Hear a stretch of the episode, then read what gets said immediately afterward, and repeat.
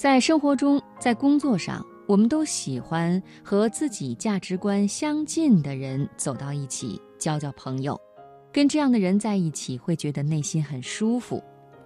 但是你知道吗？人的成长与进步是不断走出舒适区的结果。与你三观相合的人，往往与你有同样的优点或者缺点，你们之间很容易形成一种封闭的气场。使优点成为自负，缺点成为短板。今天晚上，我想首先给朋友们带来一篇文章，叫做《交朋友未必要谈三观》，作者艾小阳。读大学的时候，我瞧不上一位急功近利的女同学，她不参加班级活动，跟同学关系疏远，喜欢往老师家跑，没用的小课能逃就逃。要跟你借书的时候才跟你说话。后来他毕业拿了两个学位，去了斯坦福大学读硕士。再见面的时候，人家已经是芝加哥大学的年轻教授了。回顾大学生活，他不解地问：“我当时也没妨碍你们什么，你们为什么那么讨厌我呀？”可能是他的三观刺激到了我们这些不求上进、只求抱团的人。年轻的时候喜欢凡事谈三观，工作中不与三观不合的人合作，生活中不与三观不合的人来往。站在一事无成的门槛上，我才发现，我屏蔽掉的不仅仅是三观不合的人，更是值得我学习的人。二十四岁，我开始走出当时工作的那个封闭的国企，去广告公司做策划。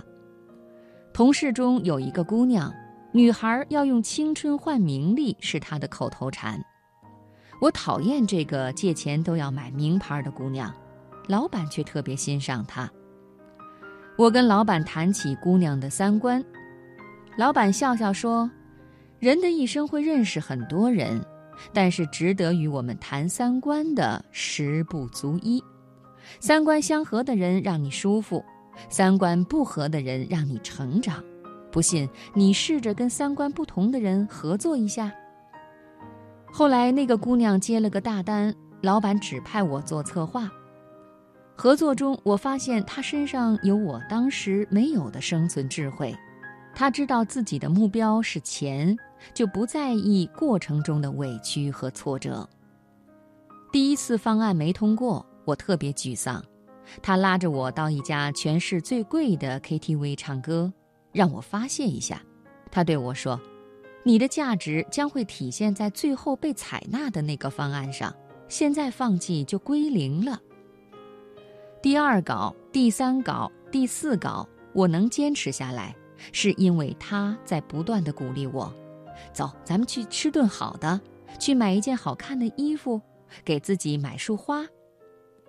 他成功开启了我内心深处物欲和虚荣的大门，而正是我过去瞧不起的这些，支撑着我把方案越改越好。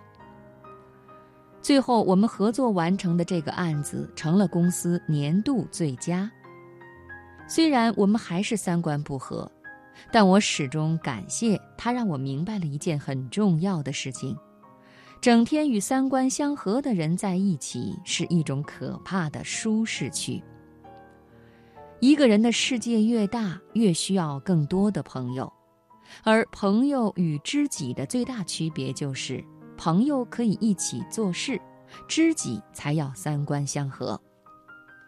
我跟一个江湖传闻极不靠谱的人合作过。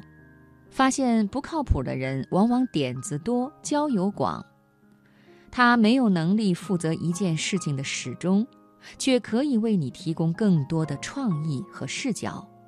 这恰恰弥补了我做事过于细节、踏实、缺乏脑洞与变通的不足。如果你的朋友圈有五千个人，最多只有五十个人值得与你谈三观。大多数朋友能陪吃陪逛陪玩的没办法一起看电影。能一起看书看电影的没办法一起去购物。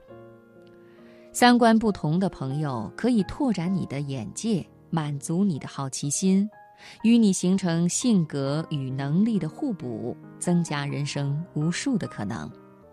不要把三观变成一扇门关闭了人生的更多可能性。